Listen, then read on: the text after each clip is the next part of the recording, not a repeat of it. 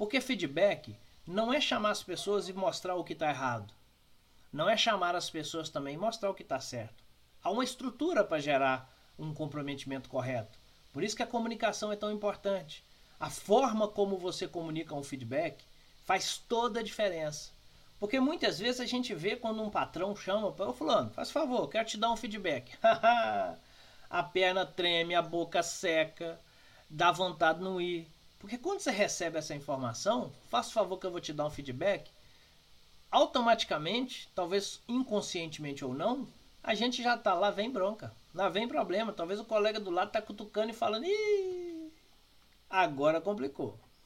Lá vem uma chamada de atenção daquelas. É assim que o meio corporativo, o ser humano como um todo, mas o meio corporativo principalmente, está entendendo o feedback.